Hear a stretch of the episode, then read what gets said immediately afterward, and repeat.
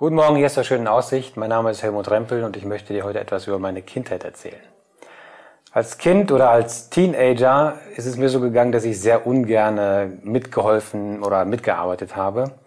Ich habe mir viel lieber ein Buch geschnappt, habe mich irgendwo in eine Ecke verzogen und dann einfach auch über Stunden äh, irgendwo in der Ecke geschmökert.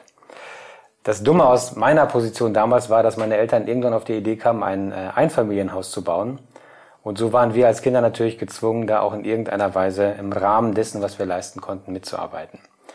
Und was mich damals so geärgert hat, was mich ähm, störte, war dieses Rumstehen, dieses Warten, wenn die Erwachsenen irgendwie was geplant haben, wenn da was ausgemessen werden musste, wenn wir dann als Kinder was bringen mussten, was festhalten mussten. Und dieses Warten, bis das endlich mal in Gang kam, das war für mich wirklich nervig. Und ich hatte viel lieber so den Eindruck, einmal schnell fertig machen, zack, zack, irgendwie, Hauptsache fertig und dann freie Zeit haben und einfach nur nichts tun. Jetzt, Jahrzehnte später, bin ich selber Papa und auch Hausrenovierer, wenn es diesen Begriff so gibt.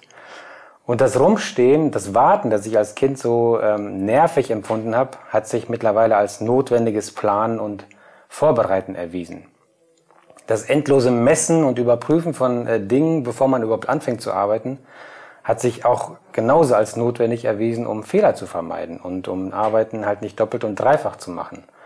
Und das Holen und Halten und Bringen und Festhalten von Dingen ist absolut hilfreich und unterstützend, wenn man mit der Arbeit überhaupt irgendwie vorankommen möchte. Derselbe Sachverhalt wird aus unterschiedlichen Positionen ganz unterschiedlich bewertet und erlebt. Ich denke, dass wir Menschen manchmal ganz ähnlich Gott gegenüber in ein Verhältnis treten.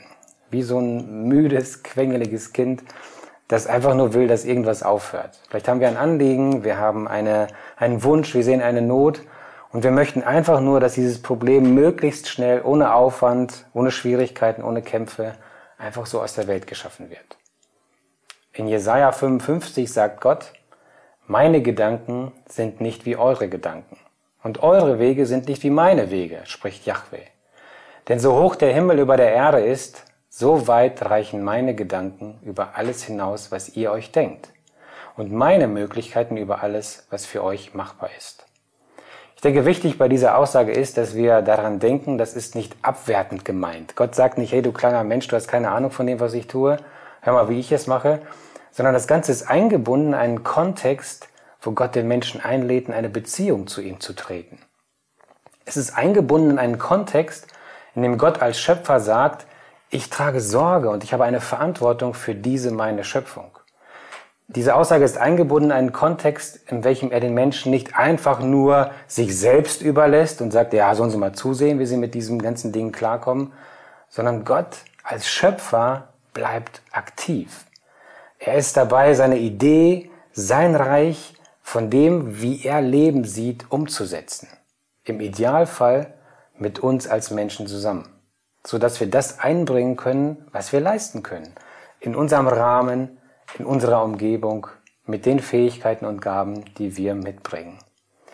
Diese Aussage hier im Jesaja empfinde ich in keinster Weise als den Menschen kleinmachend oder abwertend.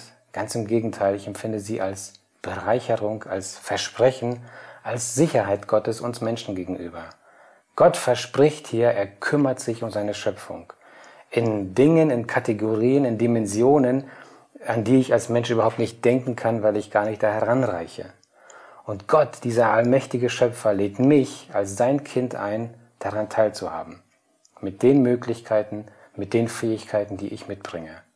Und ich denke, heute ist ein guter Tag, um damit anzufangen. Gott segne dich.